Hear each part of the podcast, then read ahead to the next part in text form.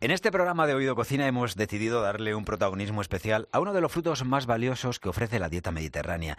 Y es que quizá por su tamaño o porque su zumo es tan especial, el aceite de oliva, hay ocasiones en que no le damos el valor que se merece. Porque hablar de aceituna es hablar de tierra, de olivos. Pero sobre todo de variedades, de aliños y de preparados en los que todo gira en torno al fruto, como aperitivo, como ingrediente en una pizza o ensalada, la aceituna tiene su propio espacio personal en la mesa. Hoy queremos conocer mejor sus propiedades y sabores y lo vamos a hacer a través de El reto de la aceituna. María Becerra es la portavoz de Interaceituna. María, muy buenas. Hola, buenas. Eh, ¿Qué habéis querido reivindicar con esta iniciativa llamada El reto de la aceituna? Pues el reto de la aceituna lo, eh, es, un, es un movimiento que estamos, eh, que estamos liderando realmente para prestigiar la aceituna. La aceituna es un producto que forma parte de, nuestra dieta mediterránea, de nuestra alimentación diaria y de nuestro paisaje y cultura gastronómica, eh, pero es cierto que, que la aceituna ha quedado relegada siempre a un segundo plato, en el sentido de que siempre la consumimos de la misma manera, en una, en una tapa, nos la ponen en, en un bar junto con unos refrescos o unas cervezas. Y lo que queremos con este movimiento es que los grandes cocineros, los chefs de prestigio de España, eh, reinventen la aceituna, porque la aceituna tiene un potencial gastronómico enorme y pensamos que de la mano de estos grandes cocineros ellos pueden reinventar la aceituna para realmente colocarla donde debe de estar, como un producto de gran potencial gastronómico y de gran prestigio. Siempre, como dices, eh, parece que el verdadero valor de la aceituna es su zumo, el aceite de oliva, pero este fruto tiene más propiedades de las que pueda parecer por su tamaño, pequeño pero matón. ¿Qué aporta la aceituna en nuestra dieta? Pues eh, sí, realmente la, aceituna de mesa tiene todas las propiedades eh, que tiene el aceite de oliva, evidentemente, ¿no? Porque la aceituna es el, fruto que da origen a, ese oro líquido. Eh, la aceituna tiene, tiene, es el único fruto que tiene grasa, pero es una grasa saludable porque es una grasa monoinsaturada. Es la grasa que los nutricionistas llaman como grasa buena, es el colesterol bueno, ¿no? Entonces, em, eh, es una grasa buena, eh, además es fuente de vitamina E. La vitamina E es un antioxidante natural que lo que permite es eh, retrasar el envejecimiento de las células, por lo tanto, es un valor nutricional también a tener en cuenta. Además, la aceituna eh, es 50% agua, tiene mucha agua, entonces eso también nos ayuda a hidratarnos, no solo en verano, que, es muy recurrente tomar aceituna, sino además a lo largo de todo el año, también permite pues tener el cuerpo hidratado.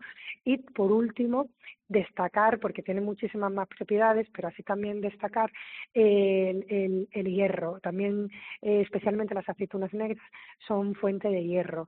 Entonces, bueno, es un producto bastante saludable eh, que debe de estar en nuestra dieta diaria, al igual que el aceite de oliva. Pues sí, la verdad es que sí, saludable y apetecible. Bueno, dejemos claro que estamos hablando de un alimento saludable, como muy bien has dicho. ¿Qué dicen los nutricionistas de su consumo? ¿Cuántas aceitunas podemos tomar al día para tener una dieta rica, por ejemplo, en vitamina E, en ácido oleico o todo lo que tú has estado comentando? Los nutricionistas, eh, ellos además hemos trabajado estrechamente con ellos en las diferentes campañas de promoción que, que, que tenemos activas y ellos siempre recomiendan el consumo de siete aceitunas al día. Siete aceitunas siempre al final hay que poner un número para que todos podamos organizarnos a la hora de comer. Eh, y ellos pues hablan de siete aceitunas, eh, básicamente estamos hablando de en torno a eh, 100 gramos de, mm, eh, perdón, 75 gramos de aceituna aproximadamente.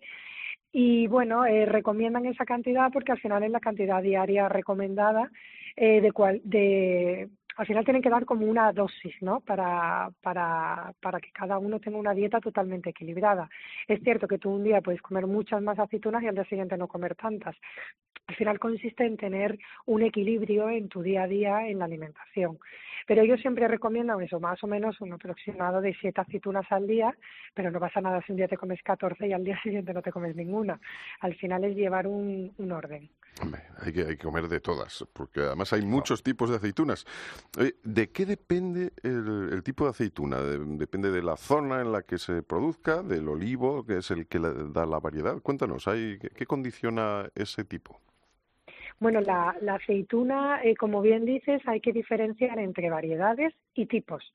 Las, las variedades, pues es el, el nombre y apellido que tiene cada, que tiene cada aceituna, eh, que depende del olivo y que, por ejemplo, en, en España eh, tenemos la, la gran suerte, siendo España además líder en producción y en exportación de aceituna de mesa, tenemos una gran variedad de, de, de variedades. Tenemos la manzanilla, la hojiblanca, la cacereña, la gordal, la loreña, la arbequina, mmm, tenemos infinidad, infinidad de, de variedades. Y luego están los tipos de aceituna. Los tipos de aceituna pues eh, son o verdes o negras, con hueso o sin hueso, aliñadas de una determinada man manera o no, rellenas. Eh, es cierto que, como decía, España es líder en, en producción y exportación de aceituna y eso hace que, que bueno que la tanto la tanto los agricultores como los industriales eh, que se dedican a, a, la aceituna de mesa pues tienen un enorme potencial y hacen que, que por ejemplo existan a día de hoy más de 80 tipos de rellenos de aceituna. Actualmente podemos encontrar en el mercado aceituna rellena de jamón de chorizo por eso hay muchos tipos de aceituna no y de presentaciones de aceituna no el, el cómo se presenta la aceituna luego eh, pues ya te digo, alineada con determinados ingredientes. Eh, además, la, aceituna, al tener los cuatro sabores básicos, pues eh, marida con, con cualquier tipo de, de ingrediente, ¿no? Entonces eso hace que haya una gran diversidad de, de aceitunas y eso hace que sea muy camaleónica la, este, este alimento. Y bueno, ¿y todos estos tipos de aceitunas son igual de saludables o, los hay más eh, que nos dan más, nos aportan más a la salud?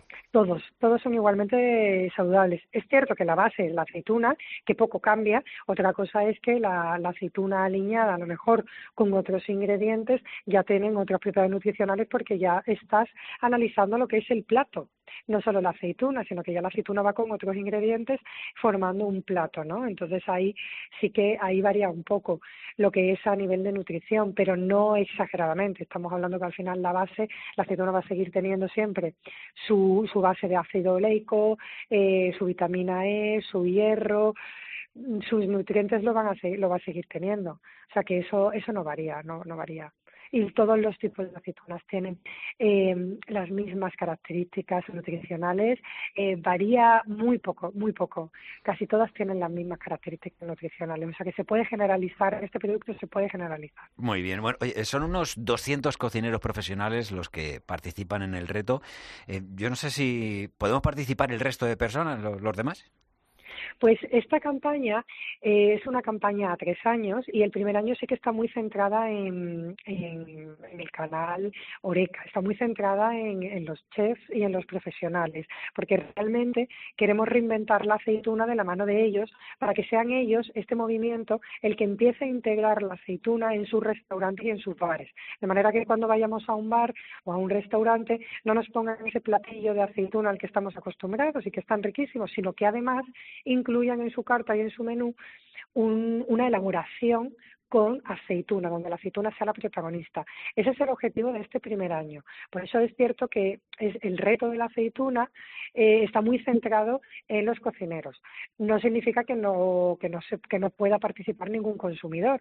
Evidentemente los consumidores en casa podemos, a los que nos gusta cocinar y somos un poco foodies, sí que podemos participar porque la iniciativa está totalmente abierta y no hay ningún tipo de restricción ni nada. Pero es cierto que, que el objetivo de la, de la actividad per se es esa, es realmente eh, animar a los cocineros a que, a que vean el potencial gastronómico que tiene la aceituna, saquen ese potencial y lo incluyan luego en sus restaurantes y bares. O sea que al final esto es una especie de concurso. ¿Quién gana y cuándo se sabrá?